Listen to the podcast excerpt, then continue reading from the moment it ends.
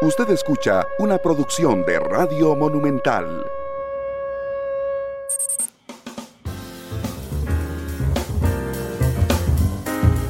Muy buenas tardes, bienvenidos a Matices. Yo soy Randall Rivera y muchas gracias por acompañarnos hoy en horario normal. Finalmente, esta, eh, esta semana, eh, hoy de 2 a 3.30 de la tarde.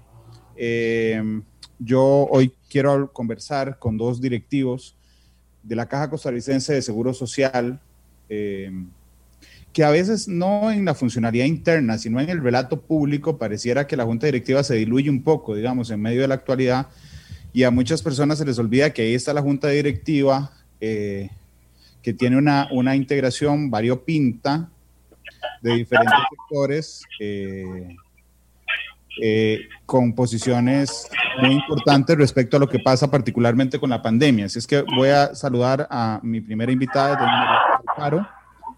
Y a, doña María, déjeme nada más arreglar una cosa con don José el otro, el otro directivo que, don José, ¿usted me escucha ahí? Don José Luis. Sí, lo escucho perfectamente, Randall. Ando manejando, pero lo escucho perfectamente. Ah, bueno, y hasta dentro de un ratito puede prender la cámara. Ok, sí.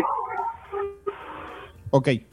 Bienvenido, bien, ahí lo estoy viendo, José Luis. Bienvenido a, a Matices. ¿Cómo le va? Y, y, hice un cambio en la presentación. ¿Cómo le va, don José Luis?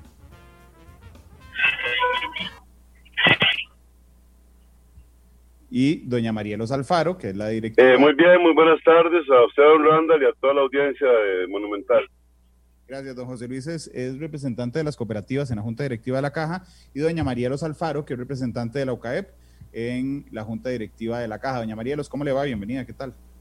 Muchísimas gracias por la invitación, Randall. Por supuesto que, que muy, muy contenta de poder compartir con la audiencia eh, la información que, como bien dijiste, los miembros de la Junta Directiva de la Caja tenemos y tenemos además la responsabilidad de transmitirla, ¿verdad? De que la gente sepa en qué estamos.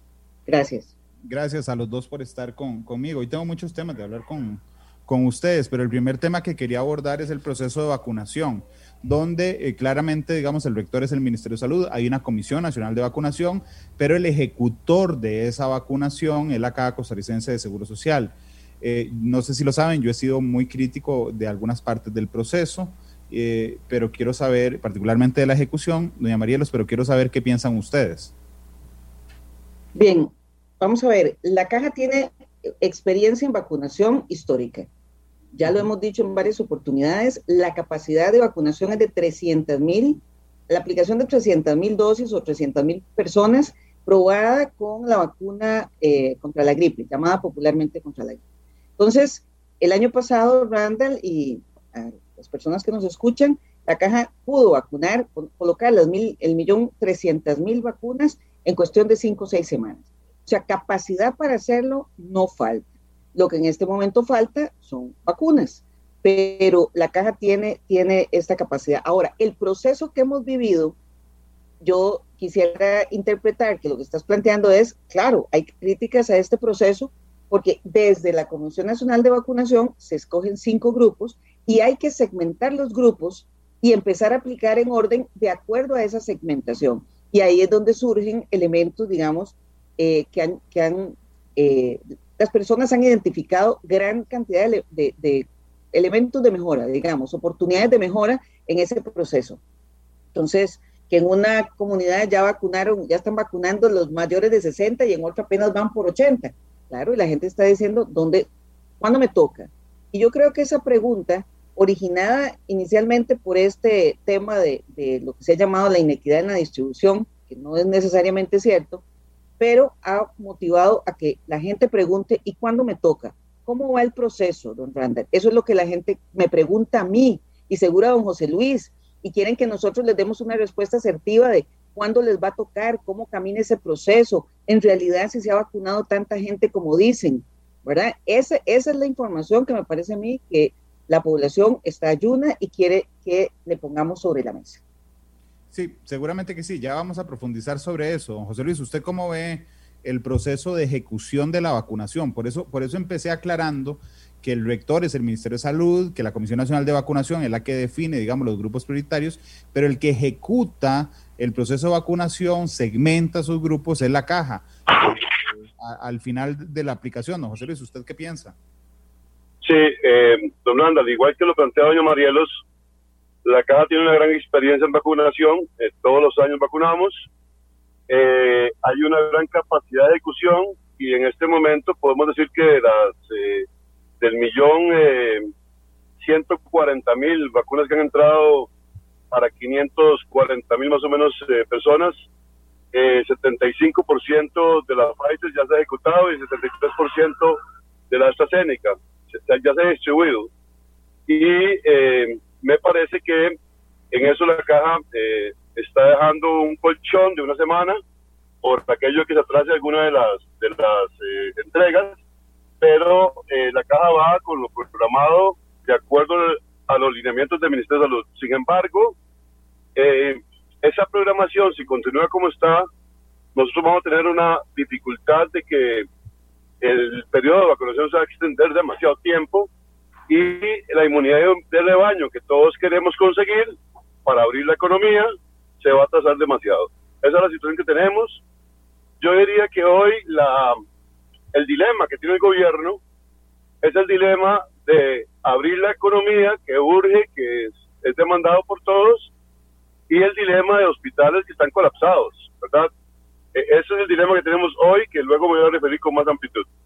Claro. De hecho, doña María Los, cuando usted me, me, comenta que efectivamente, digamos, es la Comisión Nacional de Vacunación la que genera esos cinco grupos, eh, mi crítica en lo particular ha sido que cuando yo veo el criterio de la comisión lo entiendo perfectamente. Es decir, eh, ahí dice, estos son los cinco grupos, primero los profesionales en, en, en salud y los eh, adultos mayores de larga estancia y quienes atienden emergencias, pero a la hora de la aplicación, que es lo que me ha parecido a mí al inicio, y no ya, ya creo que lo rectificaron, al inicio hubo cierta confusión en la aplicación de la vacuna, en la ejecución de ese grupo, porque entonces la caja tomaba la decisión, y ustedes lo saben muy bien, porque llegaron un montón de denuncias, de de un momento a otro eh, vacunar a gente que no tenía contacto con pacientes, otra gente que estaba de vacaciones, eh, gente que no le tocaba, eh, y ese, ese inicio, que yo sé que lo rectificaron, y yo, a veces la gente dice que yo soy muy petulante, pero creo que buena parte de la rectificación se debió a la presión ciudadana y a la presión de la prensa. Pero creo que ese primer elemento, no sé cómo lo ve usted, yo sí creo que, digamos, le faltó orden, si me lo permite, o una interpretación más fina a la caja a la hora de ejecutar ese proceso de vacunación según los, las directrices. Don Randall, claro que hubo errores y le voy a, le voy a plantear un elemento que hoy sigue jugando y que, que es para mí de los más importantes sobre la mesa es el temor de la población. ¿verdad? Cuando se empezó la vacunación, claro que alguna gente, eh, digámoslo en términos populares, se coló, ¿verdad? Porque esto ha causado mucha angustia, don Randall, y precisamente por eso el tema de la vacunación es tan importante, porque no es solamente la protección real, hay un elemento de angustia, de incertidumbre de la gente sobre este tema. Entonces, sí, sí hubo errores, y, y yo no creo que sea petulancia, don Randall. Yo, ¿Por qué cree usted que estoy yo aquí? ¿O por qué esta semana he estado compartiendo con otros medios de comunicación este tema de la vacunación? Porque creo que ustedes tienen una función muy importante y hay que presionar a las autoridades a que faciliten la información real, que pongan sobre la mesa cuál es la estrategia de vacunación, cuál ha sido el resultado a hoy, qué es lo que se nos viene, se van a vacunar o no toda la, la gente prevista para este año la población tiene derecho a saber eso. Y a mí me parece que hay una función muy importante de los medios de comunicación pidiendo esto públicamente. Hay una presión social. Pues yo creo que eso es fundamental. Entonces sí, sí hubo errores, Se han enmendado el hecho, por ejemplo, de que se conformaran los grupos. ¿verdad? Recuerde que en cada device hubo que hacer la lista de todas las personas sobre 58 años. ¿Verdad? Por suerte se dijo independientemente de las patologías, porque si no, imagínese usted revisión de epicrisis y demás para saber quién, quién aplica. Entonces, también eh, la identificación de estas personas, la organización de los equipos para, por ejemplo, ir a vacunar a la gente mayor de 80 años que no podía movilizarse, todo eso se ha ido afinando.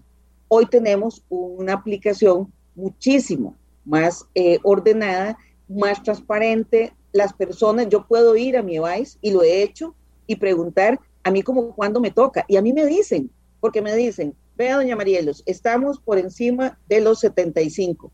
Ah, bueno, entonces tal vez me toque en dos semanas. No, porque la semana entrante nos toca poner segunda dosis y eso nos va a llevar, vea qué precisión, eso es una respuesta en un device, en un device de pueblo.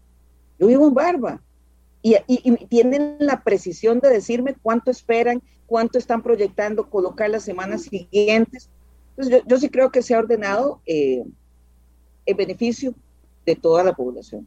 Ahora el tema es, eh, como hemos hablado, eh, la disponibilidad de, dosis, ¿verdad?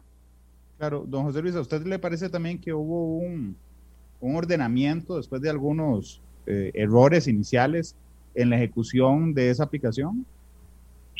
sin duda, don Randa, al principio hay que entender que la gente estaba muy asustada, muy angustiada, desesperada, todo el mundo quería primero la vacuna Incluso en algunos centros de salud, cuando a una persona que tenía menos tiempo trabajar con la caja le ponían la vacuna porque estaba enfrentando eh, el COVID en, emergencias, otro más viejo se enojaba porque le pusieron a su compañero más nuevo la vacuna, pero en realidad toda esa situación ya está resuelta en términos de ordenamiento.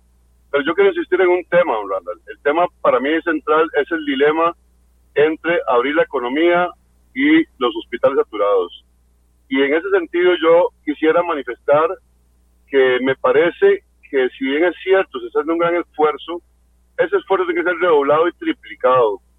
Aquí en Costa Rica ya no podemos cerrar la economía, no podemos cerrar los negocios, no podemos seguir haciendo cierres de bares, restaurantes, eh, el comercio está colapsado, la industria está colapsada, no aguantan nuevos cierres y por otro lado tenemos el tema de hospitales que ya están saturados en este momento. Entonces, en realidad ya el pueblo, la población ha aguantado más de un año en un encierro que lo ha afectado psicológicamente.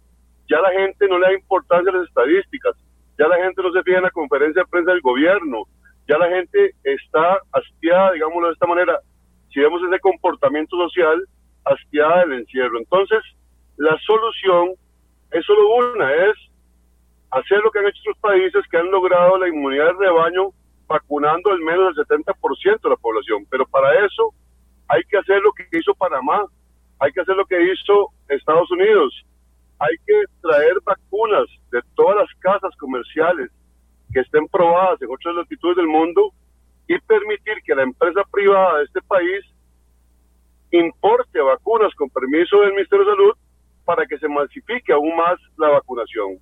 Si no hacemos eso, vamos a tardar un año vacunando, la gente que se vacunó al principio se vuelve a enfermar y eh, vamos a tener una situación muy complicada, tanto a nivel de la seguridad social como a nivel de la economía del país.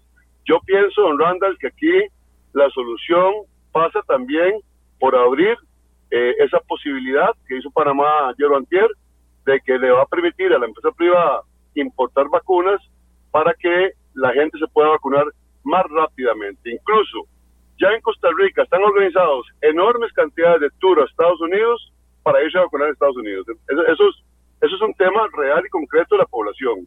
Pero el comportamiento social no lo van a controlar. Pongo un ejemplo. En Moravia, el sábado, habían una fiesta, llaman a la policía y la policía dice, sí, con mucho gusto le tomamos el reporte, pero fíjate que tenemos que tener 17 fiestas solo en Moravia. Entonces la capacidad de control no está en manos del gobierno, está en la posibilidad de vacunar al 70% de la población. Don, José Luis, eh, vamos a ver, en Panamá pasó eso y en Colombia también. El detalle está en que cuando uno va y le pregunta a las farmacéuticas que venden la vacuna, ¿verdad? Eh, voy a ponerle, hay dos ejemplos claros, Pfizer y AstraZeneca. Los dos dicen, no, no vamos a vender a lo privado. Entonces el problema no es no es, no es el permiso de importar, es la, la, disponibilidad de la vacuna. Pero, pero por otro lado, y quiero saber si doña María los piensa igual, por ejemplo, anoche llegaron las vacunas Sputnik a Honduras, eh, que son las rusas. Eh, en Colombia están viendo a ver cómo se llevan las de Sinovac, que son las chinas. Está la de Moderna también en Estados Unidos, está Johnson y Johnson. Y nosotros seguimos centrándonos en solo negociar con Pfizer de manera privada y con COVAX, porque ni siquiera es una negociación directamente con AstraZeneca, es con COVAX la, la, la negociación. Doña María, ¿usted está de acuerdo con José Luis? Sí, vamos a ver. Eh, nosotros tenemos como país una negociación sí directa con AstraZeneca y una negociación con Pfizer. Luego, a través de COVAX, sí hay un adicional para comprar vacunas. Pero recordemos, don Randall, que por COVAX es, un, es, un, es, una estructura, eh, sí, es un sorteo, gracias. Eh, lo único, para mí, seguro es lo que nosotros negociamos. Ahora, usted me dice, eh, ¿estás de acuerdo en que se busquen todas las demás opciones, como plantea don José Luis? Por supuesto. Aquí tengo frente a mi pantalla, que me gustaría compartir con ustedes, no sé si, si lo, puede, lo puedo compartir, don Randall. Deme un segundo nada más para ver, todavía no, pero ya lo arreglamos. Jorge, que está hoy en control, el jefe Canal 2, permitinos eh, compartir, porfa, para que doña María los pueda compartir. Y me mandas un mensaje si gustas. Eh, Jorge rapidísimo, así que ya casi está. Sí, ok, pero ¿qué, es lo que quiero transmitir? Eh, si nosotros decíamos, José Luis, bueno, ahí vamos al ritmo, ayer justamente nos dieron esta información y uno dice, bueno, ¿a qué, a qué tasa vamos caminando? Bueno, lo cierto es que esquemas completos, en el informe de ayer, Randall, don Randall, le, puedo decir Randall y no don Randall, sí. Señora, como usted gusta, doña María. Gracias. Randall, eh, esquemas completos son 247.734. O sea, esas son las personas que se han vacunado con esquema completo, ¿verdad? Entonces uno dice, bueno, es que eh, con la meta que tenemos, 200, eh, en este caso 47 mil, cerremos en 250 mil, eso no es mucho.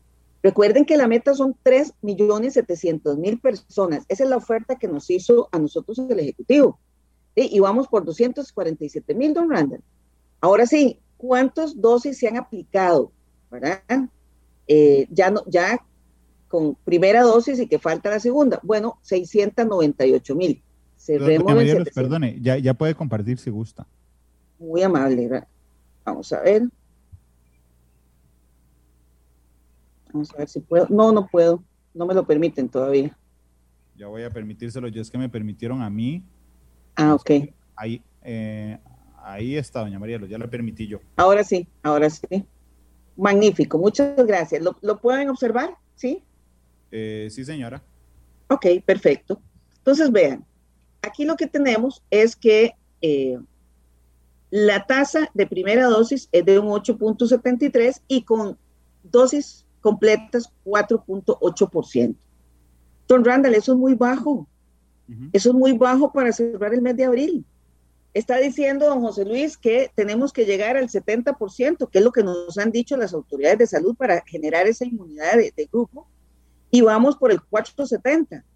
Y aplicando segundas dosis a partir de la próxima semana, nos llevará a lo que resta de abril y parte de mayo eh, para llegar al 873. Esa es la realidad. Y vean las cifras. Las cifras son Esquemas completos, 247 mil. Número de dosis, 698 mil. Esas son las cifras oficiales, ¿de acuerdo? Si seguimos bajando, quiero mostrar otra lámina, me voy a saltar algunas. El grupo 1, el primer grupo, ¿verdad? Estamos hablando de que la primera dosis la tienen 96 mil y la segunda dosis 82 mil. Todavía no hemos terminado con el segundo, eh, con el primer grupo. Entonces, y aquí quiero mostrarles cuáles fueron las metas. Es que estas eran las metas. Vean los grupos, don Rata, y, quienes nos están escuchando y viendo. Primer grupo, 110 mil. Segundo grupo, 850 mil. Entre esos dos grupos es un millón de personas. Pero el tercer grupo es de un millón 565 mil personas. Ahora, vean que el informe que nos presentan ayer nos dicen, el grupo 1 tenía que estar en marzo. No está en marzo, acabamos de ver que no está en marzo. El grupo 2 iba a tener el 100% en junio. Nos falta la mayoría del grupo 2, más de la mitad. Entonces es difícil que esté en junio, pero seamos optimistas que van a llegar las vacunas. Y se habla de un grupo 3 para junio, un 7% del grupo 3, o sea, empezar con el grupo 3. Y luego se nos indica en esta presentación que entonces Grupo 3 y grupo 4 son para tercer y cuarto trimestre. Yo insisto en que eso es imposible al ritmo que vamos. Entonces yo me presentan esto, yo sigo diciendo, alguien no me está diciendo la verdad. No me lo están diciendo. Y entonces pasamos y adelantamos y le voy a mostrar aquí parte de las conclusiones. Dice, Al 19 de abril, el 87% del grupo 1 ya tiene una dosis al 19 de abril, una. Se proyecta que al 15 de mayo se finalice el grupo 1, pero les acabo de mostrar que el grupo 1 estaba para marzo. Eso quiere decir que llevamos dos meses de atraso. Al 19 de abril, dice la siguiente línea, la tercera, el 43% del grupo 2 tiene al menos una dosis, una dosis aplicada. Se proyecta completar la vacunación de este grupo en junio y se proyecta terminarlo en junio. Eso es muy optimista para el grupo 2. Y se nos viene encima, don Randall, un grupo 3. Doña María, los perdone que le interrumpa, pero es que también vi algo que me llamó la atención en esa diapositiva. y es que yo hubiera entendido ese atraso de marzo a mayo, ¿verdad? Si es que se nos atrasaron las vacunas. Pero el, el primer párrafo de, esa, de la diapositiva que tenía antes, ¿verdad? Dice, las dosis de las cantidades de vacunas recibidas de la desarrolladora Pfizer han sido acorde a lo programado. Entonces significa que hubo un quiebre en la programación o que se programó mal o que fuimos súper, súper, súper positivos en los plazos porque aún con la programación eh, acorde a lo que ha dado Pfizer no cumplimos la meta. Eh, vamos a ver, la programación no se cumplió al pie de la letra por semanas. A hoy se niveló, pero no fue que se cumplió semanalmente con lo que había. ¿De acuerdo? Ahí hay, ahí hay otro, otra, otra, otro tema de cómo se dicen las cosas, ¿de acuerdo? Ahora bien. Mentira, entonces era mentira, ese primer punto era mentira, es mentira. Es, no es totalmente, eh, eh, no está bien expresado, correcto. No, es que ahí dice, ahí dice, vea, ahí dice, sea acorde a lo programado. La cantidad de vacunas recibidas de la desarrolladora Pfizer han sido acorde a lo programado y eso no es cierto. No, eh, semana a semana no, lo es hoy en sumatoria, porque se pusieron al día. Recuerdan que nos avisaron, es que, don ni siquiera, usted lo, usted lo escuchó en medios de comunicación, lo dijeron las autoridades, hubo un atraso, esta semana no, la otra tampoco. Ok, se pusieron al día, pero conforme fue el proceso, no fue en tiempo. Ahora sí, volvamos al grupo 3, 1.565. A como vamos, es muy difícil que ese grupo esté en ese tercer trimestre. ¿Cuál es mi proyección? Y perdonen que aquí entre yo con números, yo soy una mujer de números. Eh, el tercer grupo va a estar en diciembre. Este año sí se va a vacunar primero, segundo y tercer grupo, si Dios lo permite. Pero, don Randall, esa era la proyección original. Es que usted me dice, no, es que se dijo 3.7 millones. No, la proyección original que nos entregaron a nosotros decía que este año se vacunaban 2 millones 500 mil personas. Marielos. Sí. Eh, hay que recordar que el tercer grupo eh, es la gente de, más de, 18 años, digamos. Son eh, más de un millón y medio de personas. Ese grupo está dividido en dos, en tercero y cuarto. Es decir, el tercer grupo es la gente de menos de 58 con factores de riesgo. Y después viene el cuarto grupo que es gente del sector público que tiene dentro de ese espectro, ¿verdad? Gente del sector público que tiene contacto con gente, por ejemplo, los maestros y otros. Entonces va a ser más dosificada esa, esa, esa vacunación. Sí, don Randall, y qué dicha que lo menciona don José Luis, porque a mí quienes más me preguntan son eh, eh, funcionarios del Ministerio de Educación, maestras, maestros, profesores y profesoras, porque yo soy del sector de educación, yo trabajo en la Universidad Nacional y me dicen, ¿y cuándo nos tocará? Estamos en grupo 4. Y yo les he dicho, no quiero ser negativa, pero te va a tocar en el 2022. A menos de que aceleremos el proceso. Y entonces salió a relucir esta semana que falleció una profesora del Liceo de Costa Rica y ya empieza a haber temor. Para mí, el tema de, que la población, don Randall y José Luis, no tenga la información es que hay incertidumbre, hay temor, ¿verdad? Y eso empieza a hacer que eh, se, surjan otros problemas, ¿verdad? En, en, las familias, en la comunidad. Eh, y yo creo que los maestros, los educadores que los, los ubicaron en grupo 4, tienen todo el derecho a saber si ellos van a ser vacunados. Muchos de ellos creen que, que les va a llegar ahora como en junio o julio, y hay que decirles que no, no les va a llegar.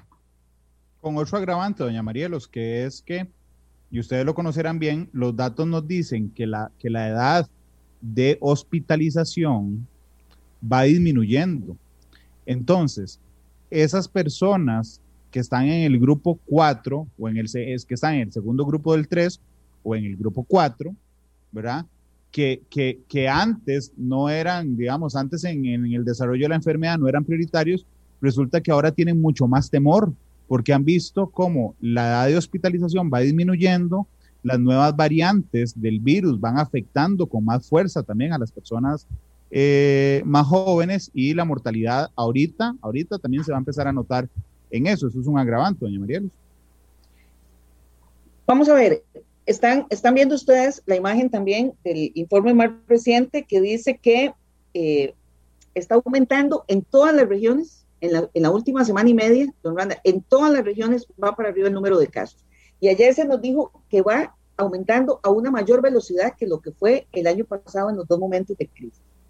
Hay, hay preocupación, hay preocupación de que de aquí al 30 de abril, en ocho días o el primero de mayo, tengamos ocupadas todas las camas de cuidados intensivos. Este es el informe.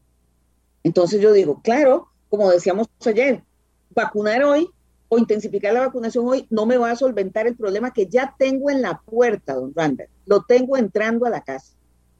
Pero entonces tengo que prever para la siguiente ola que yo tenga vacunado, como dice bien don José Luis, esa, esa población. Entonces, la tendencia es creciente en Chorotega, en Brunque, en Atlántico, en Central Norte y Sur. Es más, lo que nos dijeron ayer es que se habían sincronizado los territorios de GAN y fuera de la GAN creciendo al mismo ritmo porque al inicio, en las anteriores olas, era el GAM creciendo y las regiones no crecían a ese mismo ritmo. Pero ayer se habló de una sincronización en el crecimiento de esas, eh, del, del, digamos, del, ritmo de, afectación. Esa es la realidad. Entonces, sí, perdón. Perdón, doña Marielos, porque la pregunta aquí es la que están planteando en redes sociales, y ya casi también le voy a dar la palabra a José Luis, es bueno, ¿y cómo? Porque don José Luis dice, salgamos a cazar las otras vacunas, salgamos a negociar. Uno de los consejos que dan expertos internacionales es, vean, manden a gente de alto nivel a negociar con las casas farmacéuticas, como Luis Israel, que tenía cinco vacunas diferentes. Eh, doña Marielos, hay un llamado de la Junta Directiva o, o, de los directivos, don José Luis y usted, a la caja y a las autoridades de salud para que salgan a negociar con otras casas farmacéuticas? Mire, yo soy una persona que estoy tan orgullosa de lo que este país ha hecho. Yo, yo ya estoy en un momento en mi vida en que he visto alguna cosilla y yo creo que con, el mejor sistema de seguridad, José Luis, de, América Latina, con un sistema de seguridad social reconocido en el mundo, Costa Rica con una marca país, ¿verdad? En muchos ámbitos y con esta eh, fortaleza en seguridad social, con relaciones diplomáticas exitosas, con estas casas comerciales a las que les compramos un montón de cosas, don Randall. Claro que sí. Yo sí, yo sí, yo sí creo que esa salida para la negociación tiene que ser mucho más eh, agresiva. Eh, yo no, diría agresiva, digo, mucho más eh, fuerte, intensa, pero también creo que es que esa directriz la tiene que dar alguien del Ejecutivo. Es quien tiene que decir, vamos a ir y vamos a abrir esto y vamos a, generar más opciones. Eso tiene que venir de arriba, ¿de acuerdo? Y, usted ve que cuando nos dan informes, eh, yo estoy sorprendida y aquí, aquí termino para darle paso a José Luis. Yo estoy sorprendida que buenos periodistas de este país con programas buenísimos, ¿verdad? Presenta, alguien va y les presenta y les dice, uy, llegaron 100 mil vacunas. Y, y el periodista en lugar de preguntar, ¿y cuántas vamos? ¿Y eso qué significa? Y eso como proyecta, dice, ay, qué bien, gracias a Dios. Y yo, ah, caramba, ¿qué le pasó a los periodistas de este país? ¿Dónde, espero, ¿dónde está espero que no me esté, espero que no me esté incluyendo en esos, creo que no, pero a mí también me da mucha cólera. Gracias, pero a mí también me da mucha cólera. No, no, Randall, no te estoy incluyendo para nada y por eso me alegró tanto que me invitaras. Pero he visto personajes de la televisión a sentir sin preguntar más allá de la, para, para ver cuál es la estrategia y me ha decepcionado muchísimo. Ya no veo tele, ya no veo las noticias televisadas. Me parece que dan pena, ¿verdad? Entonces, en ese sentido, creo que eh, esta oleada que se nos viene es una llamada de atención para inmediatamente dar la directriz de intensificar esa negociación, abrir las opciones, como dijo don José Luis. Ahí está Estados Unidos poniendo la de Moderna, ¿verdad? Y Johnson y Johnson y otros. O sea, todos de alguna manera son proveedores de la caja. los que están produciendo. O sea, vamos a ver qué pasa, ¿verdad? Yo, yo sí creo que, que tengo, tal vez soy muy optimista, pero este país ha negociado cosas que muchos otros en América Latina y en el mundo no han hecho. Y hemos usado la marca país. Y no puede ser que en este momento no estemos utilizando ese músculo comercial que tenemos para hacerlo. Sí, don José Luis, ¿usted qué piensa? Porque, y, y gracias, doña Marielos, porque a mí también eso me da mucha, mucha cólera y yo tengo que aceptarlo. Incluso, aquí, incluso aquí me da cólera que a veces he visto aplausos para arriba, aplausos para abajo y cero cuestionamientos. Ahora sí, don José Luis, disculpen. Bien, tal vez eh, veamos lo siguiente. La meta es eh, vacunar de 18 años en adelante a toda la población. 3.750.000 personas, más o menos. Estamos hablando que solo el segmento de personas de 20 a 40 años son más de un millón y medio de personas. Hoy, como usted lo dijo bien, los que más se están enfermando son esos rangos de edades. Gente que está en fiestas, gente que se cuida menos y están entrando a los hospitales con mayor cantidad de síntomas y en estado más crítico. Eso no, no lo veíamos hace seis meses, hace un año no lo veíamos. ¿Qué significa esto? Que si el país quiere guardar las vidas de cada uno de los costarricenses, tiene que masificar la, vacunación. Es decir, yo ocupo como país resguardar la vida de los costarricenses, pero resguardarla abriendo la economía. Si queremos que los hospitales no se colapsen, hay que vacunar más rápidamente. Si queremos que la economía se abra, hay que vacunar más rápidamente. Si queremos entrar a un nuevo proceso de normalidad, hay que vacunar más rápido. No hay otro remedio, no hay otro remedio. Es decir, cuando uno le dicen, es que la vacuna Sputnik no está aprobada por la FDA, yo francamente digo, ¿con quién están hablando? Si, si Argentina está vacunando con la Sputnik, Chile, que tiene un sistema de seguridad social bastante avanzado, está vacunando con la China, con la Sinovac. Entonces que no me vengan a decir que es que no están aprobadas por la FDA. Es decir, la, la, la, la, fase 3 de una, de una vacuna es los estudios clínicos en grandes masas de población. Y ya esas vacunas las pasaron. A mí no me vienen a decir que, es que no está aprobado por la FDA, no. Muchos países están vacunando con otras vacunas. Y no traerlas acá a uno le dice, esto parece una guerra comercial. ¿Qué es lo que está pasando? Es decir, no entiendo por qué no van a traer otras vacunas porque simplemente este, eh, no hay una directriz y una política de gobierno que diga aquí la, la, prioridad país es vacunar a todos y tráigase todas las vacunas posibles. Y cuando yo hablo de que le permitan a la empresa privada importar tanto hospitales como farmacias, obviamente las negociaciones son país a país, pero entre esa negociación país-país, el, el Ministerio de Salud podría negociar cuotas para el sector privado para, para hacer más rápida la vacunación. Pero además, aquí hay una clase media y media alta en Randall que de su bolsillo paga enormes cantidades en salud. Cuando va a hacerse una mamografía a alguien, una radiografía, un trabajo dental, lo paga su bolsillo. Y habrá mucha gente en Costa Rica que está dispuesta a pagar la vacuna incluso si se la ponen, pero se la quiere poner. Entonces, cuando a mí me hablan de abrir la economía, eh, yo digo, hey, ya no hay posibilidades de seguir controlando el comportamiento social de las personas. Hay que hacerlo, hay que advertir, hay que, hay que concientizar, pero los resultados hoy son otros. Hoy el país no es el, mismo que hace un año, es otra situación.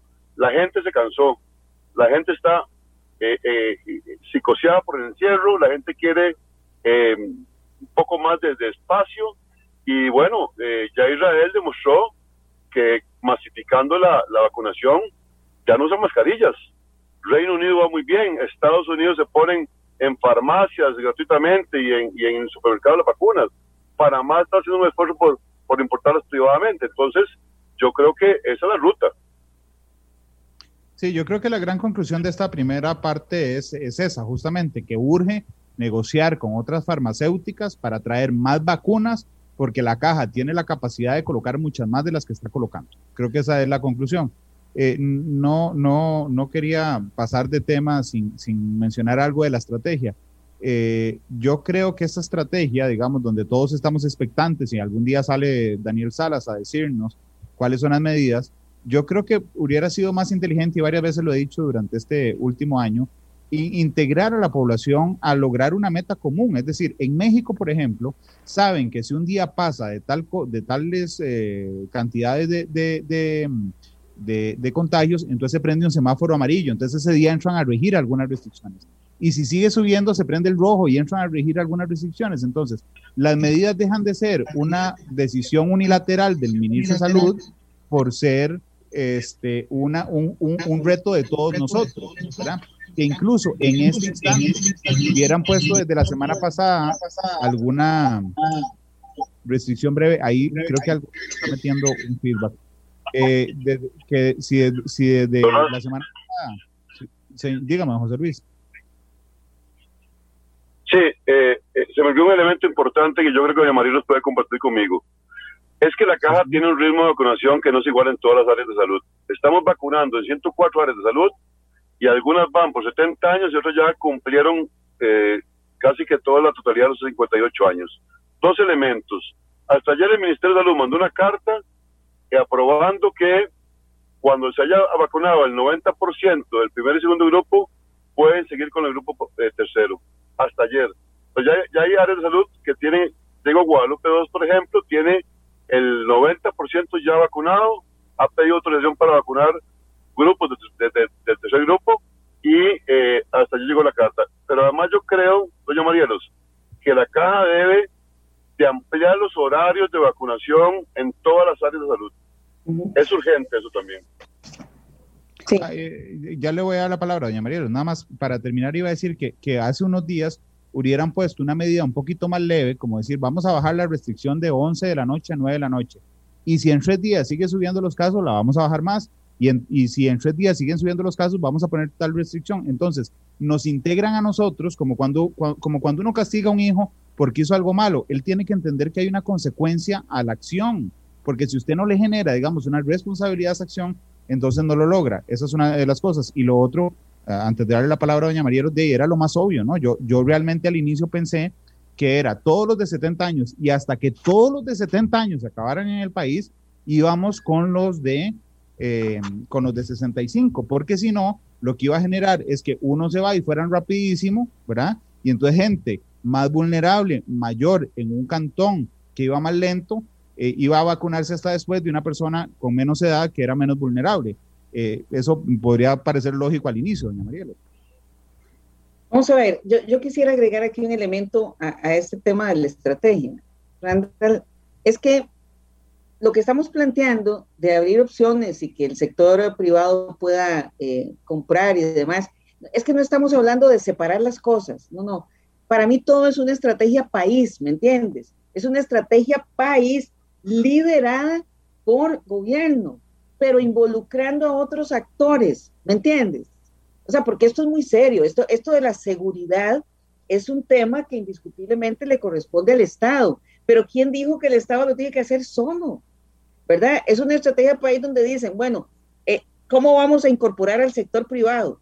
¿Será que este sector puede ir a negociar o lo acompañamos a negociar? Óigame, para que traiga vacunas, las venda comercialmente y entonces le baje también la carga financiera a la inversión país en la vacunación. Es que, ¿me entienden? Esto es un tema de estrategia donde todos se involucran. Vos acabas de mencionar, y la incorporación de la población con indicadores, con el sistema de semáforo, para que la gente esté involucrada, por supuesto, ¿verdad? Pero, pero vuelvo a insistir, yo no veo que es que ahora si el sector privado le dieron luz verde y váyase usted a negociar a ver qué consigue, y después para que digan, ah, no consiguió nada, es una estrategia país donde se dice, el rol mío como Estado es este. Nosotros vamos a negociar con las empresas que dicen que solo le venden a gobiernos. ¿Qué pasa con las otras? Hay opción de comprar privadamente. Vengan, señores del sector privado, trabajémoslo juntos. ¿En qué me ayudan? Ustedes tienen contactos. Ah, uy, tráiganse a la Cámara de, que tiene todas las farmacéuticas aquí en el país asociadas. Ustedes tienen contactos. Ok, hablemos, juntémonos. ¿Me entiende, don Randall? Esto cuando es una cosa país es país.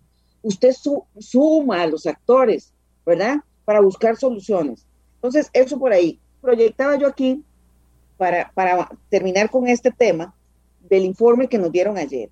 Dicen que hay cosas que han cambiado y las quiero plantear aquí. Una, que en el grupo de adultos mayores de 90 años no han aumentado los contagios. Eso es una buena noticia. Están vacunados y hay cuidados con respecto a ellos. Dicen que en los grupos de 70, 79, 80, 89 hay un descenso sostenido en la eh, afectación, en los contagios. Ok. Pero dicen entonces que el aumento en contagios está en gente de menos de 60 años. Y lo dijo don José Luis. Es la gente que va a trabajar, don Randall. Es la gente que atiende en todo lado, que de supermercados, restaurantes, tiendas, educación. O sea, es la gente que está en servicio, menos de 60 años. Esa gente, ¿qué grupo es? Bueno, esa gente es grupo 3, 4 y 5, ¿verdad? Entonces, evidentemente, nos interesa saber cuando se termine 1 y 2, en junio, en julio, cómo va a avanzar para estos grupos que ahora son los más afectados. ¿Qué otras cosas eh, nos dijeron ayer? Bueno, eh, sobre ese tema de eh, los médicos, decía uno de los doctores que presentó ayer, que los médicos le manifestaron que está llegando gente más joven y con una evolución más rápida. Bueno, entonces necesitamos más vacunas. Y el último dato es el primero de abril de este año habían 154 camas de UCI ocupadas y para el 21 de abril, o sea, 20 días después, 281. Eso significa, don Randall, 130, casi 130 camas más en 21 días. Claro que esto es preocupante. Por tanto, la estrategia debe alertar a acelerar los procesos en todo sentido. No quiero eliminar ahí ni, ni obviar la responsabilidad de todos nosotros y cada uno esas pachangas y esos fiestones están fuera de, están fuera de, momento histórico. O sea, ¿verdad? Eso, eso tengámoslo claro. Y gente en esas pachangas sin mascarilla y demás. Eso es ser irresponsable. O sea, tenemos que seguir guardando la seguridad. ¿Ah? Eh, indudablemente, pero es que tampoco, tampoco nos integran. Es que si yo fuera el dueño de, una, de un supermercado y, yo, y el gobierno me dice, o el semáforo se me enciende en amarillo, y yo digo, mira, si, si, si en los próximos tres días siguen subiendo los casos, me van a cerrar a mí, entonces yo me empiezo a exigir con mucha más fuerza el cumplimiento. Lo que pasa es que aquí no, aquí, aquí es como ni siquiera, que es parte del problema que decía usted, es la población ahí simplemente es a la expectativa de que deciden. Eh, el sector privado diciendo, yo quiero ayudar, yo quiero ayudar, yo quiero ayudar, y dice, a usted ni, ni siquiera lo toma en cuenta para anunciar las medidas. Y entonces, de manera unilateral, que es lo que estamos esperando, que en cualquier momento convoquen conferencia de prensa para decir estas son las medidas. Ese es, ese es, ese es el, eh, la falta de integración incluso de la gente respecto a estas medidas, doña Marielos. Y cierro diciendo que nos dijeron ayer, textualmente, porque lo apunté textualmente, Toda esta información se ha presentado al Ejecutivo dos veces por semana, Ministerio de Salud y Comisión de Medidas. Entonces, don Randall, don José Luis, todos están informados de esta situación que se nos viene encima y somos nosotros los que estamos viendo explicaciones y, que nos detallen la estrategia a las autoridades de salud para que la caja pueda, don Randall, responder como ha respondido. O sea, pero, pero quien se come el pleito, y me perdonan la expresión, de la atención y del gasto es la Caja Costarricense de Seguro Social. Así que yo sí espero, como miembro de esta junta, yo, yo quiero un ejecutivo más claro, más transparente, que, que tome más participación de los otros actores. O sea, yo quiero otra cosa. Eso es lo que me gustaría. Creo que la emergencia lo demanda. No sé, don José Luis, qué, qué piensa de ese tema.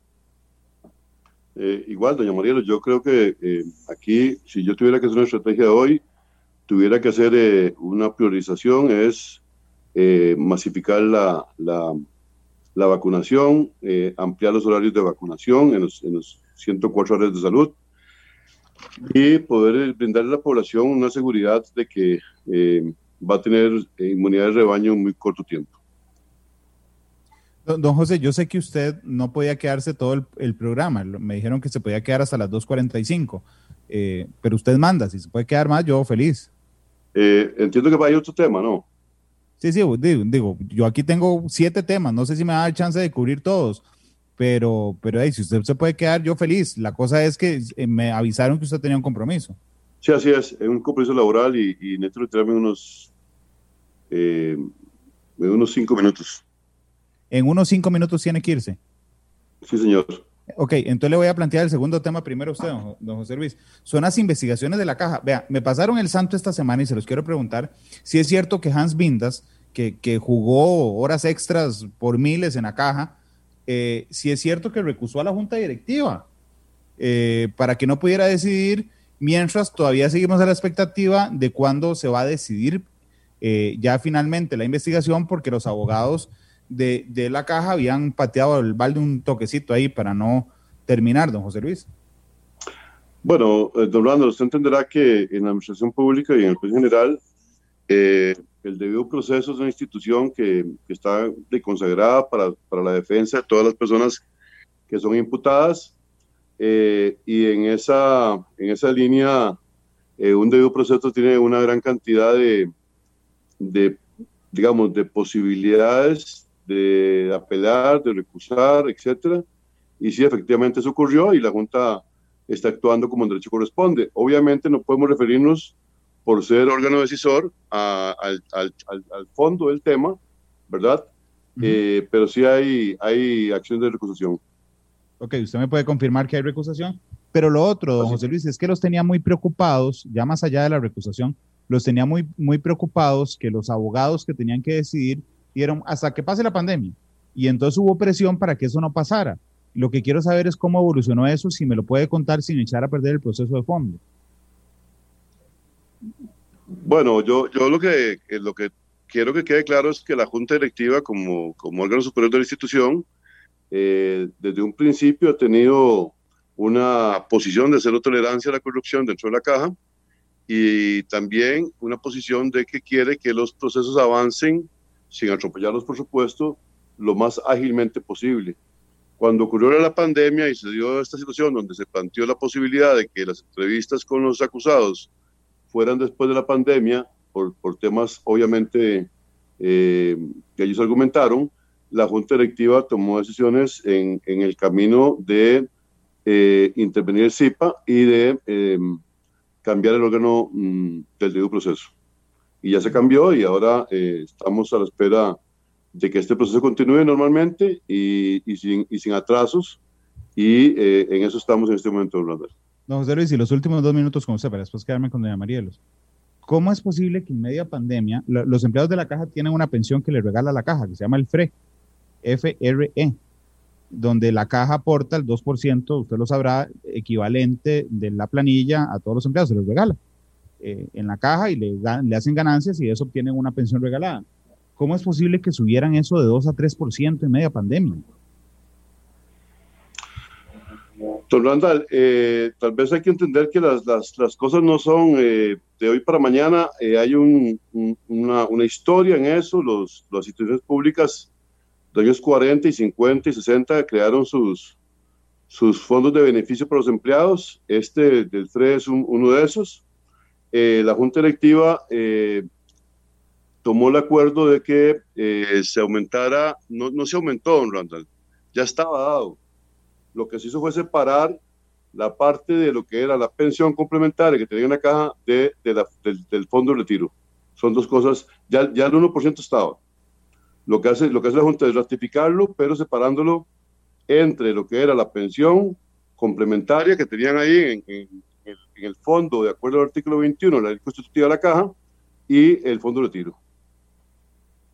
Ok. Don José Luis, muchas gracias por haberme acompañado. A la orden. Gracias, me voy a quedar con doña, muchas gracias, don José Luis, me voy a quedar con doña María Los Alfaro.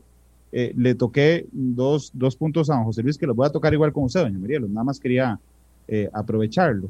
El tema de las investigaciones, hay una recusación de Hans Bindas, uno, uno realmente no entiende y sé que, que tiene límites para referirse a esto, pero uno no entiende cómo una, una investigación hace años, hace ocho años, y, ahí seguía eh, exactamente en el lugar, en el mismo lugar donde se le abrió la investigación hace, hace ocho años y, entonces uno nota, digamos, ciertas coincidencias de decisiones de CIPA, por ejemplo, argumentadas, pero que, digo, a toda lógica pareciera que lo que querían era accesar el proceso, Marielos.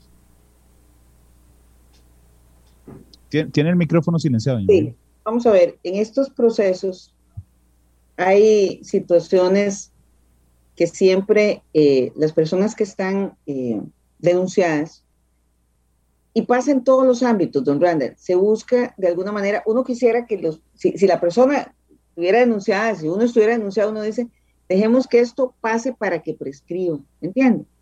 O sea, eso, eso siempre es un riesgo, ¿verdad? Una estrategia de defensa.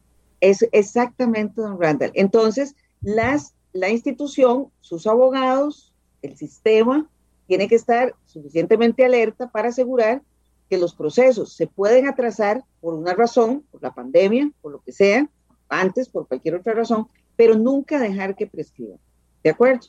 Entonces, en este momento, sí, hay atrasos, hubo decisiones que precisamente esta Junta, por eso, como dijo don José Luis, tomamos, eh, redireccionamos. Para, para encaminar el proceso, pero sí estamos muy claros que esos procesos no se van a dejar que prescriban y los vamos a llevar hasta el final. Eso estamos muy claros. Es que, es que yo entiendo lo de la estrategia de defensa. La cosa es cuando la estrategia de defensa la ejerce la defensa, ¿verdad? Y cuando la institución es alcahuete con la estrategia de defensa, que, que me parece que fue lo que ustedes sospecharon que estaba pasando con CIPA, que es el grupo este de abogados, y que por lo tanto lo separan. Inmediatamente, inmediatamente. ¿Verdad? Hemos, hemos tenido, esta junta ha tenido, usted sabe que yo estuve en la junta anterior, ¿verdad? Y esta junta ha tenido que enfrentar muchas cosas, pero viera que hay suficiente eh, empeño para eh, ordenar y si la junta en algún momento cometió algún, algún, eh, alguna equivocación de, carácter normativo por mala asesoría, nosotros hemos sido totalmente abiertos a inmediatamente enrumbarnos por donde corresponde. El otro tema que le toqué a don José Luis Doña Marielos es el, este del FRE. O sea, realmente, y, no, y, ojo, la caja no es la única institución. Son seis instituciones nacionales las que hacen eso, las que le regalan a sus trabajadores una pensión. Eh, la caja lo hace y entonces la información que, que, nosotros tuvimos, que creo que la publicó el diario la, la, la, Nación, eran dos. Uno era que se aumentó el aporte del 2 al 3, es decir, el regalo que le hace la caja del 2 al 3%, y por el otro lado, que había una intención de que como ese, eh, esa pensión regalada tiene un déficit actuarial, agarrar plata del seguro de salud, que eso, según entiendo en la nota de la Nación de hace algunas semanas, lo bloqueó la SUPEN. Déjeme, déjeme contarle porque ese tema me, me, me encanta porque se, se llevó a los medios de comunicación como un evento negativo y le voy a mostrar todo lo que la Junta hizo para reducir el impacto de esto. La Junta pidió eh, que se hicieran varios escenarios. Usted los tiene en pantalla, don Randall. El primero, mantener el FRE. El segundo, liquidar el FRE. Y el tercero, liquidar el FRE y el FOCAR. ¿Qué es lo que ocurre? Ese escenario segundo se hizo la proyección financiera, pero es que no se puede liquidar porque está por ley, ¿verdad? El aporte está por ley. La ley constitutiva de la caja lo dice. Entonces, eso es muy importante que aquí se diga, si ustedes quieren cambiar este beneficio, si la población costarricense cree que esto es un abuso, es un privilegio, hay que ir a arreglarlo a la Asamblea Legislativa, don Randall. Esta Junta no lo puede arreglar, ni la anterior. Nosotros lo que hicimos, les voy a contar qué fue para que vean cómo se trabajó. Se trabajaron los momentos críticos, ¿verdad? En términos de que hoy día el sistema es insostenible. Usted tiene razón, la SUPEN llegó a la Junta Directiva de la Caja en la persona de Álvaro Ramos y dijo, aquí hay un problema, ¿verdad? ¿Qué, ¿Qué nos dimos cuenta en ese momento? Don Randall, que además del aporte que se estaba dando a los diferentes fondos, la caja estaba de su propio bolsillo pagando los gastos administrativos del sistema, don Randall. o sea, además del 3, porque oiga lo que dijo José Luis, y es cierto, no se, no se aumentó. El 3 siempre se ha dado, pero se daba dividido entre los fondos, porque el 3 es lo que dice la ley. Entonces, claro, estaba el 2 al, al FRE y a los otros dos fondos, ahí había distribuido otro 1%. Se quitó de eso, se cerraron esos eh, eh, ingresos, se pasó al FRE. ¿Por qué? Porque el FRE es insostenible financieramente. Vean que aquí está, antes de la reforma, en qué momento se, se estarían tomando, déjenme mostrarle, la insuficiencia de ingresos, ¿verdad? El 2021 más dos años y el agotamiento de la reserva 2031 más 12 años, ¿verdad? Con la reforma no va a ocurrir y ahora les voy a mostrar qué hicimos, ¿verdad? Doña María Los, perdón, pero usted me acaba de decir que además de, digo, vamos a ver, el regalo está por ley, pero es un regalo, no es lo que está por ley, una ley constitutiva. Ok, pero usted me está diciendo que además de regalarle el 3% de la planilla a los empleados, ¿verdad? Además de eso, la caja de sus propios recursos sufragaba los gastos administrativos. Sí, don Randall. Así es. Así es. Y nunca recibimos, en los informes que teníamos, ni aparecía el asunto. Hasta que don Álvaro Ramos llega y dice, vea el problema que tiene. Esta junta directiva, eh, y yo, yo me quedé, como dice uno pálido, diciendo, ¿cómo? ¿Verdad? Porque el 3%, aquí lo quiero dejar claro, no se aumentó, es lo que estaba por ley, estaba distribuido de otra forma, se redistribuyó para lograr que ese agotamiento que usted ve en pantalla y la, insuficiencia de ingresos se solventara para sostener, porque además eliminarlo, como digo, pasa por un tema de ley, ¿de acuerdo? Y hay una ley, hay un proyecto de ley en la Asamblea para eliminar todos estos sistemas. De una vez lo agrego, espero que los diputados lo aprueben. Pero quiero mostrarle, ¿verdad? Aquí lo que vimos fue qué pasaría en los escenarios de liquidación claro que se ocupa plata, don Randall, porque ya hay compromisos de gente pensionada. Entonces, nosotros tenemos reservas al 31 de diciembre del 19, 219 mil millones. para eliminar este sistema hay que trasladar una parte a la OPC porque era parte de los recursos, esta pensión complementaria toma una parte de los recursos que debieron pasar a la OPC. Entonces son 225 mil millones. ¿Qué significa eso? Que eso lo tiene que ir sacando la institución poco a poco para ir haciendo el traslado, ¿verdad? La reserva del FRIP, que es el otro fondo, 97 mil millones. Yo, yo sé que son muchos números, pero es que yo quiero ir llegando a lo que hicimos. Hicimos toda la proyección, usted la ve en pantalla, lo que significa liquidar el FRE, el monto, los miles de millones que significan. ¿Cuánto significa, por otro lado, la economía? Usted puede ver en la parte de abajo que dice el gasto promedio anual en colones corrientes de cerca de 19 mil millones de colones sería lo que necesitaríamos año a año para que de aquí al del 2038 al 2065 se diera la recuperación. O sea, todo está planteado, don Randall. Y aquí le quiero plantear, déjeme ver, acá creo, voy para ir cerrando por la hora, quiero mostrarle qué fue lo que al final se hizo. Acá. ¿Qué pasaría? Del escenario 2 se desprende que se aplicaría toda la reserva del FRE al traslado a la OPC, que el faltante de pago son 331 mil millones del 2021 al 37. Requeriría un aporte promedio anual de 19 mil 500 millones. Recuperarlo luego nos tomaría 27 años, pero sí lo recuperaríamos. O sea, ¿es posible cerrar el FRE? Sí, señor, sí es posible. Páseme la ley, se cierra, se aportan esos miles de millones y lo recuperamos luego en los 27 años siguientes. La caja continuaría aportando el 1.5 a la liquidación del FRE para cubrir las pensiones en pago porque hay que hacerlo. ¿De acuerdo? Ok, y el FRE se extinguiría totalmente en el 2095. O sea, vean que la caja no ha sido misa. Nosotros vemos todos los escenarios. Aquí quiero plantearle las, perdón, los ajustes. Es que eso está un poquito más para atrás, si me permiten. ¿Cuáles fueron los ajustes que se hicieron? Porque aquí se disminuyó un montón de eh, la, parte, digamos, ah, déjenme ponerle aquí, quiero mostrarle lo que se disminuyó, cómo estábamos con las primas, qué se bajó, cuánta gente... Mientras usted busca eso, yo nada más quería recordarle a la gente por, y, subrayar por qué es importante que la gente y los medios estemos atentos a, a las puertas que se abren. Vean que esta puerta del FRE, de esa pensión regalada, se abrió por ley en 1940. Es decir, tiene, tiene 80 eh, eh, años, ¿verdad? Y vean lo que cuesta cerrarlo. Después de una llave de ese tamaño, vean lo que cuesta cerrarlo, este, que se va a ir extinguiendo hasta el 2095.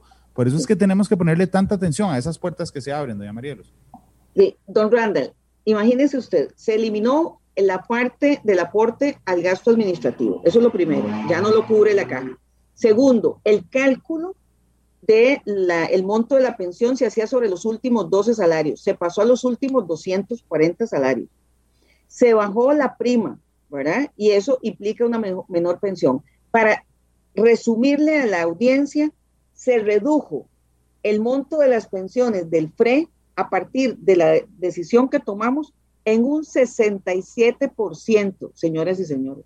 O sea, la noticia salió como que nosotros asignamos más plata y es porque quienes sacaron la noticia no se tomaron la molestia y yo se lo agradezco a usted de preguntarnos y si usted me pide que les traiga las cifras igual bien desglosadas y otro programa lo veamos con detalle, yo le puedo demostrar a, a toda su audiencia y a usted que esa reducción, ese ajuste que hicimos, lejos de cargar a la caja, redujo las pensiones en un 67%.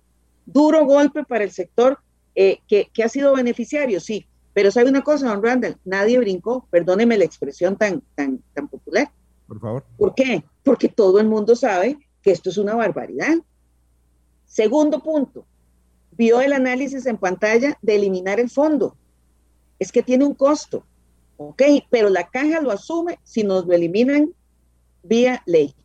Ahí está el proyecto de ley. Eliminen estos fondos y nosotros tendremos que enfrentar esa inversión, ese traslado de la reserva y esa prolongación de, ah, no sé, imagínese otros 60, 70 años liquidando esta, esta situación. Como dice usted, son puertas que se abren, que parecen eh, cositas pequeñas y la verdad tienen un impacto financiero muy grande. Le agradezco mucho la, explicación, eh, doña Marielos. Hay tres temas que me interesa tocar más.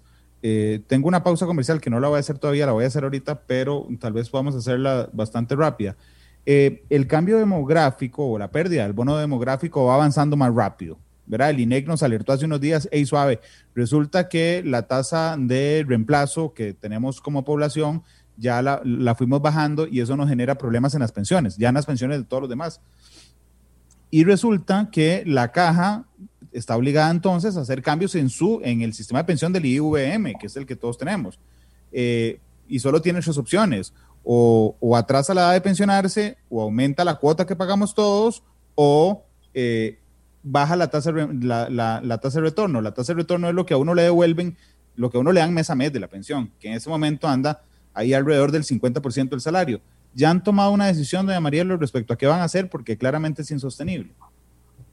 Vamos a ver, don Randall. Eh, se hizo una propuesta y hay tres escenarios también que hemos eh, parajado. Usted lo dijo muy claro. En el esquema, digamos, más sencillo, uno ve tres opciones. Uno, aumentar la edad de pensión, ¿verdad? En ese elemento, ahí hay una variante nuestra, es eliminar la pensión adelantada. Y por esa línea se está apostando para que todos los que nos escuchan lo tengan claro.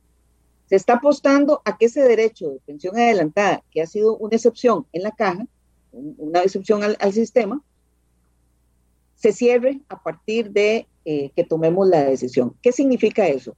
Hoy día las mujeres nos podemos pensionar a los 59 años y 11 meses y los hombres a los 62 años y 11 meses. ¿Qué se está diciendo? No, no, no, no hay adelanto. Usted se pensiona a la edad que le toca. Hoy día, ¿cuál es la edad de pensión? 65 para los hombres, 63 para las mujeres. Pero también está puesto sobre la mesa que se estandarice. O sea, 65 para hombres y mujeres. Esa es la propuesta que hay en términos de edad. Quitar la pensión adelantada y parejo para ambos sexos. ¿De acuerdo? Okay. Con 300 cuotas. Eh, sí, Ahora, usted me dice, ¿tiene probabilidad de que eso pase? Don Randall, alguna reforma tiene que pasar. Así que esa es, esa es la que parece más eh, palatable de, lo que está planteado. ¿Y cuándo, lo van a, ¿Y cuándo lo van a resolver? Vea, don Randall, tenemos eso, eso está para la agenda del mes de abril, pero yo no creo que lo veamos porque nos ha tocado eh, ver otros temas ligados a ella, esto de la pandemia. Como les decía, enfrentamos ahora la posibilidad de, que los cupos en unidades de cuidados intensivos se saturen para este fin de mes. Entonces ya se está hablando de cómo acondicionar, y no sé, la torre nueva del Hospital México. O sea, otra vez, es que cada vez que hay una, una subida de la curva, don Randall, la Junta tiene que dedicarse a ver qué vamos a hacer, dónde vamos a ampliar, qué recursos adicionales se requieren. O sea, otra vez es agregarle a la estrategia que tenemos otro elemento más cuando se trata de ampliación y ver todo el impacto financiero que esto tiene, que eso nosotros lo medimos constantemente. Eh, entonces, no debería pasar de mayo. Ya tenemos la, respuesta, que la consulta que hizo la, la, la gerencia de pensiones a los diferentes actores para preguntar sobre estos temas. Entonces, aumento de edad no, sino cambio en ese parámetro que les comenté. Aumento de ingresos, nadie quiere aumentar la cuota de ninguno de los participantes, ni del Estado, ni del, patrono, ni del trabajador. Y se está hablando de impuestos, ¿verdad? Por ahí se habló en algún momento de la pensión consumo, esta de tomar una parte del impuesto al valor agregado eh, y otras modalidades que tendremos que explorar para aumentar esos ingresos y luego bajar el porcentaje de lo que nos corresponde, ¿verdad? Que todos sabemos que hoy día más o menos un 50%, entonces hay varios escenarios donde muestran bajarlo al 40 o al 45. Don Randall, eso es muy duro, eso es muy duro porque eh, la gente, eh, todos estábamos esperando un cierto monto, entonces recuerde que el, cuando una reforma de estas se realiza, hay 18 meses, que es el periodo de transición que ha pedido la Sala Constitucional, y después de los 18 meses empieza a aplicar. Entonces, eh, le, le, va a llegar a gente que hoy día tiene 50 y resto de años, 60. Ya había proyectado una pensión. Sí, señor, y que no se preparó. Claro, por eso es la que más, por eso es la que más suena, doña Marielos, es el de eliminar el adelanto de la, de la, de la pensión. Eh, y, eso, y eso nos da una holgura de alrededor de unos 20, 25 años más. Ok. Gustavo Picado, ese es otro tema. CR hoy dice hoy, porque ustedes lo nombraron gerente financiero, eh, CR hoy dice, suave, nombraron de gerente financiero a una persona que está acusada de influencia contra la hacienda pública, de fraude de ley y de administración fraudulenta por lo que pasó en la caja entre el 2006 y el 2010. Le confieso que hace que, unos minutos antes del programa, cuando yo anuncié que iban a estar ustedes, alguien me escribió un mensaje y me puso es falso. Don Gustavo no está imputado en esa causa que es contrario a lo que dice CR hoy. ¿Usted me podría explicar, doña Mariela? Sí, vamos a ver. Eh, estos, este, esta situación de don Gustavo eh, es, eh, vamos a ver, empecemos por lo que me estás preguntando. Sí, en, en, esa situación, en esa, en esa denuncia, él está. Recuerden que esa denuncia, déjame ver si, si te puedo precisar, porque yo, obviamente uno tiene que informarse en estas cosas de manera precisa, ¿verdad? Ok, eh, déjeme solamente buscar una cosita por aquí. No se preocupe. Vamos a ver, es que esta, esta, la participación de don Gustavo, ¿verdad? Eh, sí es real, o sea, la, denuncia está, pero hay que entender que esa denuncia es un conjunto, o sea, esa, esas tres, esos tres eh, eh, condiciones sobre las cuales se establece la denuncia son dados para todos los imputados, ¿verdad? Porque fue un momento muy complicado. Les voy a explicar en qué se origina. Yo no sé si, si querés que, precise en qué se origina para que la gente pues, entienda. Gracias. En el 2008, don Randall, hay una negociación eh, de la caja de la presidencia ejecutiva con los sindicatos. Usted se acuerda que era el gobierno de don Oscar Arias y se hizo el plan escudo, ¿verdad? Eduardo Dorian era el presidente de la caja. Correcto, don Eduardo Dorian era, y la directriz del, del gobierno fue aumentar el empleo en las instituciones públicas. ¿Cierto? Esa era la directriz, eso decía el plan escudo. Ok. Entonces, los trabajadores de la caja, los sindicatos, se vienen y dicen, ok, entonces eh, Perfecto, se aumenta, esa es una de las grandes críticas, las 10.000 plazas de ese momento, ¿verdad? Pero además, los eh, sindicatos en el 2009 forman un grupo negociador. ¿Y qué van a negociar? ¿Qué es lo que negociaron en ese momento? Negociaron el aumento de la cesantía a 15 años. Esa, esa negociación se había hecho por el 2000, a 15 años fue como en el 2006-2007. Luego ellos negocian la, subida a 20 años, perdón, cierto, en el año 2009. Negocian un aumento de anualidades y negocian, hay un plus de 2.000 colones por los puntos eh, adicionales que tienen por trabajar en la institución. Ese acuerdo lo firman la presidencia ejecutiva y lo firman los actores en ese proceso. En esa firma no está don Gustavo Picado. Don Gustavo Picado era el director de pensiones en el 2008. Luego, en el 2009, lo llaman para que se integre a recursos humanos. Él entonces asume la dirección de recursos humanos. Vea, que, vea las fechas, ¿verdad? Él no está en la gerencia financiera, ni es miembro de la, de la gerencia financiera, no es del equipo, él es del administrativo. Ok, este acuerdo se firma. Vámonos hacia atrás a qué, pasaba en la sala constitucional en esa época. Usted sabe que la sala dijo que, que 20 años se podía llevar a 20 años, la cesantía, claro. Y, avaló todas estas negociaciones eh, de convenciones colectivas.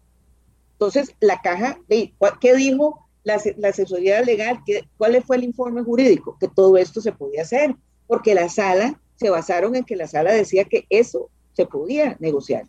Ok, ¿qué viene luego? Resulta, bueno, perdón, y aquí hago una acotación. Acuérdese que todas estas convenciones colectivas cayeron ante los recursos presentados por el exdiputado Otto Guevara Gut, ¿verdad? De esas presentaciones que hace el exdiputado Guevara Gut, es que la sala empieza a decir, 20 mm, mm, no, 12.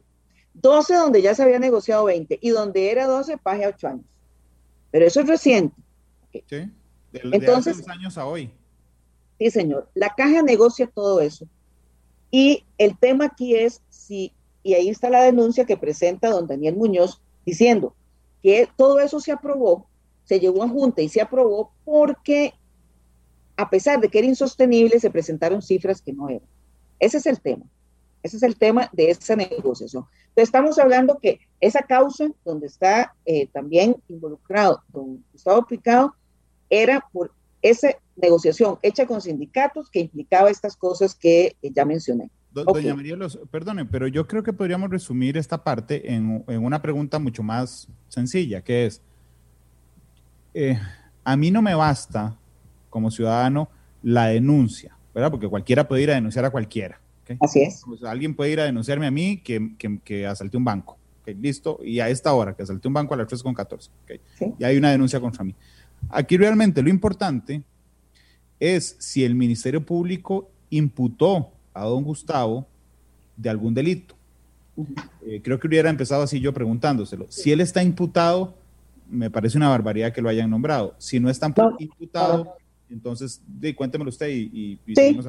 En el, en el 2012 se presentó la denuncia, la fiscalía la vio hasta el 2019 y está, eh, se presentó la acusación, pero están valorando si le dan paso todavía no está presentada formalmente. él está imputado, hay una solicitud de juicio de la fiscalía, por eso se llama acusación, pero el juez no ha decidido si va a juicio. Exactamente. Entonces, en resumen, para ustedes no era suficiente, digamos, eh, ese elemento hasta el momento para vetarlo de nombrarlo como gerente financiero. No, es que el tema no es que sea suficiente o no que esté uno denunciado, es que lo acabas de decir muy bien, Randall, cualquiera te denuncia, ¿verdad? El tema es el entender el rol que jugó don Gustavo en esa negociación y saber por qué está imputado. Él no era director de, él, él, era el director de recursos humanos y la función de ese director no tiene nada que ver con la emisión del criterio financiero, que es el que está cuestionado. ¿Verdad? Ahora, partimos de un principio de legalidad en este país. En este país todo el mundo es inocente hasta que se pruebe lo contrario. ¿De acuerdo? O sea, ese, ese es un principio de legalidad en este país. Si yo como miembro directivo digo, a esta persona la voy a excluir porque está denunciado. Es inconstitucional. pero perdón, claro. Está bien. Voy a, vea, me quedan dos temas. bueno, dos temas y una pregunta más. Y necesito ir a la pausa, pero antes de eso, muy rápido. Eh, doña Marieros, ayer tuve, antier, de quien he hablado yo un montón de cosas, Nayib Bukele. Eh, nefasto para mí, un montón de cosas. Pero hey, tuve que agradecerle, muchas gracias, porque resulta que eh, había un problema con un medicamento que es para personas con, eh, que están en UCI. se le pidió un préstamo al Salvador y él dijo, ¿cuál préstamo? Tranquilo, lléveselo ahí, se lo donamos. Ok, yo dije, bueno, pero es que la caja debió habernos dicho, no, no, dice, no decir solo que había una donación, sino que había un faltante. Y la mitad de gente me escribió en redes diciendo, no había faltante, es para mantener en stock pero si el stock se había acabado, había faltante. O es solo ante la proyección del crecimiento de, de, una ola. ¿Usted cree que me lo puede explicar en un minuto? Eh, mira, el, el tema, como bien lo dijiste, ayer no lo, se lo preguntamos a, a, don, a don Román, ¿verdad? Y eh, en, el, en el ámbito de Comisca, que es la Comisión Centroamericana, que ve todo este tema de medicamentos, los países se prestan, ¿verdad? O se, se facilitan este tipo de, de, hacen este tipo de transacciones. Entonces, es común en Comisca. ¿verdad? Lo que pasa es que a Bukele le encanta decir que colabora con Costa Rica, como que, no sé, tiene, tiene una fijación con nosotros, ¿verdad? es en salsa, eh, claramente. Exactamente. Entonces hay que entender que ahí hay algún tipo de situación curiosa. Pero no era que eh, nos faltaba ese medicamento. Vamos a ver, yo no te puedo precisar, yo mentiría ahora, puedo averiguarlo, ¿verdad? Pero si lo pedimos es porque lo ocupábamos. No, no, no acostumbramos como institución pedir lo que no ocupamos. Y puede que alguna gente te diga que había en reserva y que no se ocupaba. Miren, estamos acostumbrados, don Randall, estamos muy acostumbrados en la caja a estar holgados con el tema de medicamentos e insumos. Eso sí es una costumbre. En, e, en, este, en esta institución, el bienestar y la tranquilidad está en, en algún sentido basada en que tenemos los medicamentos para nueve meses adelante. Ya cuando aquí hay una reserva de un medicamento para tres meses, esto es un estrés espantoso. ¿Me entiende? Aquí funcionamos con periodos de certeza en medicamentos y en insumos de bastante eh, extensión. ¿Por qué? No sé, es, es la cultura institucional, usted tiene que prever cualquier cosa y usted tiene que tener en stock, ¿verdad? Ya, yo, a mí me ha pasado presionar por, por licitaciones que están tardando mucho en salir y que a uno le dicen es un medicamento para cáncer y solo nos quedan seis meses. Y uno ya a los seis meses está atacado, que no tiene, que, en seis meses se termina el stock. Y empiezan a preguntar dónde está en hospitales, dónde está en, bodegas centrales. Es, es, una cultura institucional. Yo no, no le digo si, no le puedo contestar la pregunta en preciso, pero sí le digo cuál es la cultura de la institución. Está bien, me, me quedan dos preguntas nada más. Va una antes del corte. ¿Por qué dejaron de publicarse los informes de auditoría? Eh, los informes de auditoría antes uno podía meterse a la página y verlos. Y ahí fue donde nos dimos cuenta los medios de comunicación de algunas cosas que estaban pasando con la vacunación. Y ya no están. Digo, ya están esos, pero ya no hay nuevos. Y entonces nos dijeron que es que la caja dijo que no se publiquen porque están en investigación.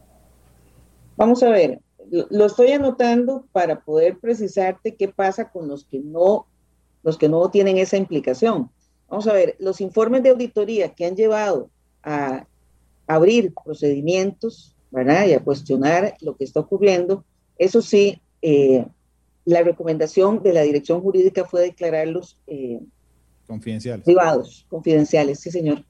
Pero no deberían ser todos, ¿verdad? Porque hay muchos que, que la auditoría que no tienen por qué eh, estar en la categoría de confidenciales. Voy a consultar por qué está pasando eso. ¿verdad? de esos informes es que Usted, recordará que salió en, los medios de comunicación un problema con un cartel de licitación que salió direccionado a una empresa de tecnología, ¿verdad? Y resultó que entonces la auditoría hizo el, informe y después hizo otro informe y dijo que lo mismo pasaba en los hospitales, que había el mismo redireccionamiento. Y entonces, claro, a partir de eso, como eso originó intervención de la Junta en términos legales, ya a partir de ahí se dijo, ah, estos son confidenciales porque ya estamos tomando acción directa sobre la intervención de la dirección correspondiente. Ok, voy a ir a la pausa. Le voy a adelantar cuál es la última pregunta para después de la pausa. Es qué pasó con la consulta sobre el reglamento de trabajadores independientes, eh, que, a muchos independientes y a unos que compartimos las dos cosas nos tiene con el pelo parado. Entonces, eh, eso y vaya pensando la canción de cierre, doña Marielos. Eh, por favor, son las 3.21, vamos a la pausa y ya regresamos.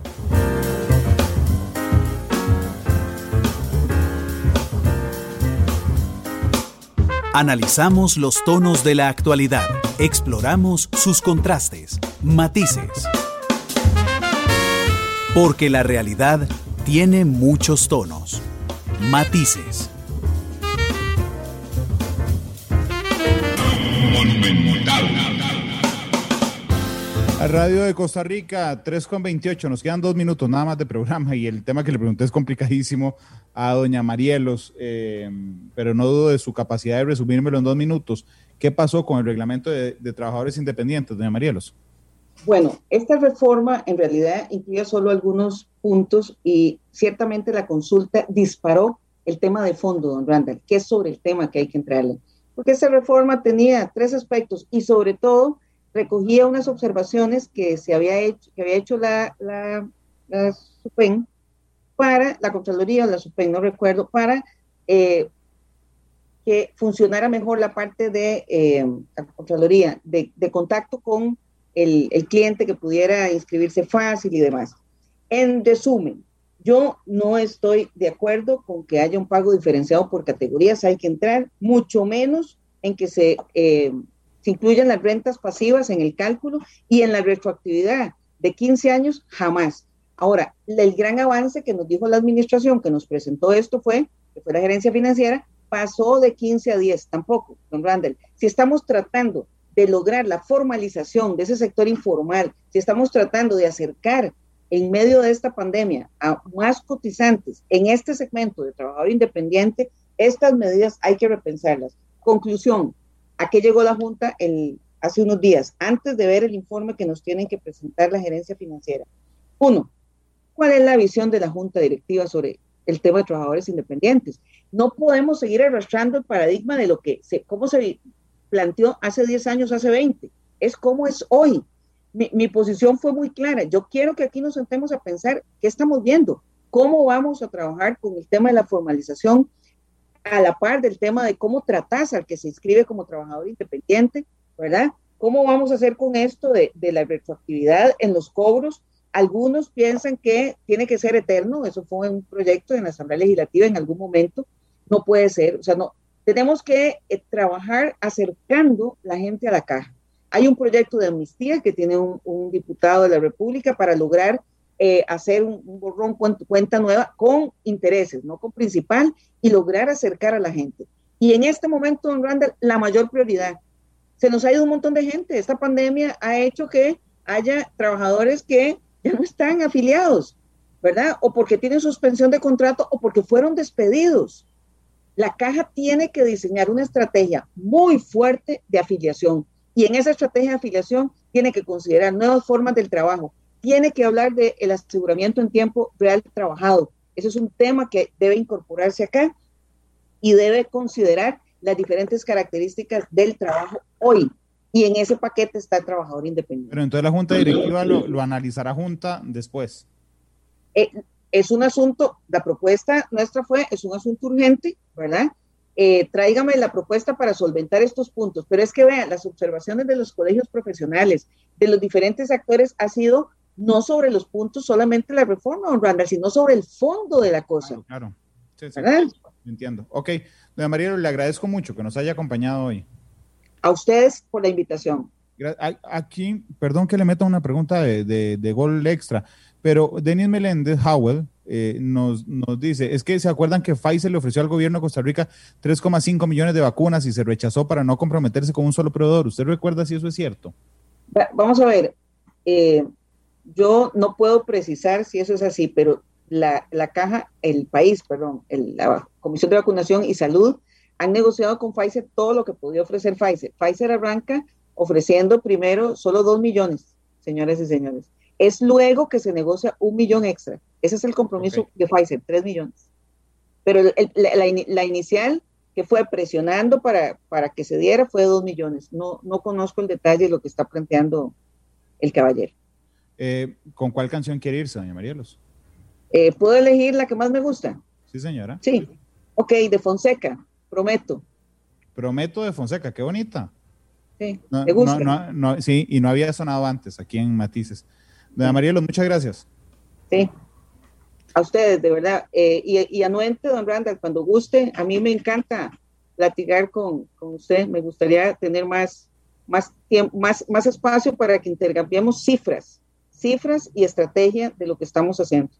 La invito un día de estos de fijo, porque okay. nos han quedado además buena parte eh, de los temas en el, en el tintero. 3 con 34, gracias a Esteban Arone, eh, el productor de, de esta tarde que ya viene y que me regaló unos minuticos para terminar de hablar con Doña Marielos. Eh, Fonseca, despide Matices. Hasta luego y feliz tarde.